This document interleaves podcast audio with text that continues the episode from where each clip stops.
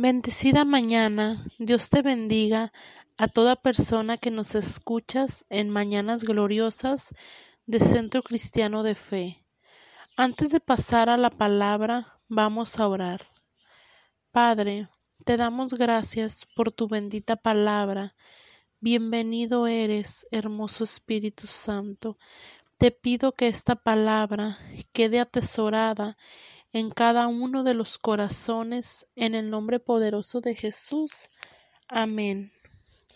Nuestro tema el día de hoy es ¿Cómo Dios puede cambiarte? basado en Hechos 9 al 19. Saulo, respirando aún amenazas y muerte contra los discípulos del Señor, vino al sumo sacerdote y le pidió cartas para las sinagogas de Damasco, a fin de que si hallase algunos hombres o mujeres de este camino, los trajese presos a Jerusalén. Mas yendo por el camino, aconteció que al llegar cerca de Damasco, repentinamente le rodeó un resplandor de luz del cielo, y cayendo en tierra oyó una voz que le decía Saulo, Saulo, ¿por qué me persigues?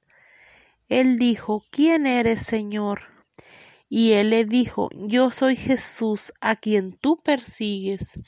Dura cosa te es dar coces contra el aguijón. Él temblando y temeroso dijo Señor, ¿qué quieres que yo haga?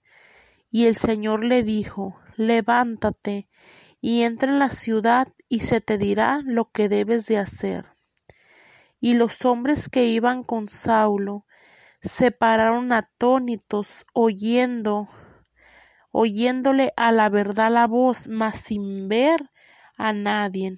Entonces Saulo se levantó de tierra y abriendo los ojos no veía a nadie Así que llevándole por la mano, le metieron en Damasco, donde estuvo tres días sin ver y no comió ni bebió. Había entonces en Damasco un discípulo llamado Ananías, a quien el Señor dijo en visión, Ananías, y él respondió, heme aquí, Señor. Y el Señor le dijo, levántate y ve a la calle que se llama derecha, y busque en casa de Judas a uno llamado Saulo de Tarso, porque he aquí él ora y ha visto en visión a un varón llamado Ananías que entra y le pone las manos encima para que recobre la vista. Entonces Ananías respondió Señor, he oído de muchos acerca de este hombre, cuántos males ha hecho a tus santos en Jerusalén, y he aquí tiene autoridad de, los principales sacerdotes para prender a todo, a todos los que invoquen tu nombre. El Señor le dijo, Ve, porque instrumento escogido me es este para llevar mi nombre en presencia de los gentiles y de los reyes y de los hijos de Israel, porque yo le mostraré cuánto le es necesario padecer por mi nombre.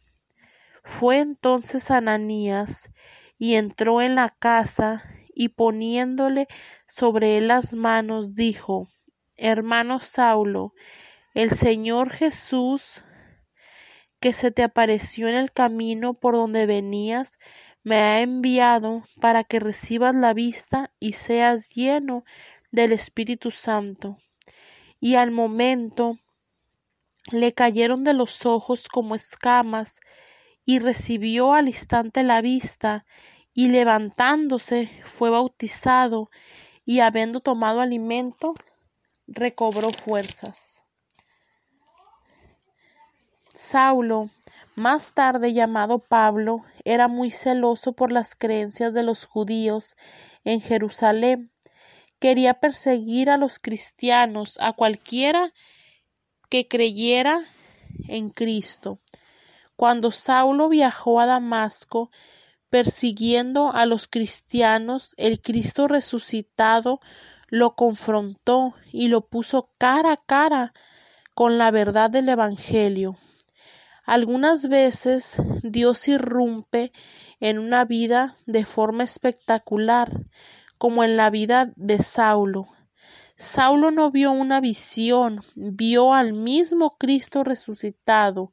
Él reconoció a Jesús como su Señor y Salvador, reconoció su propio pecado y rindió su vida a Él y decidió obedecerle.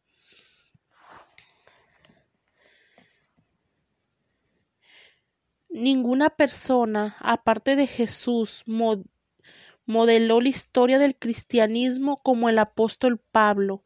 Aún antes de ser creyente, sus acciones fueron significativas. Su persecución frenética a los cristianos luego de la muerte de Esteban motivó a la Iglesia a empezar a obedecer el mandato final de Cristo, de llevar el Evangelio a todo el mundo.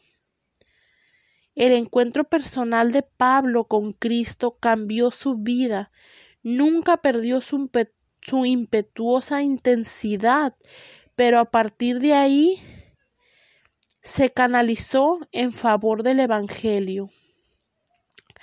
Pablo consiguió permiso para viajar a Damasco con fin de capturar a los cristianos y traerlos de nuevo a Jerusalén. Pero Dios lo detuvo en su apresurado viaje en el camino a Damasco. Pablo tuvo un encuentro personal con Cristo y su vida nunca más fue la misma.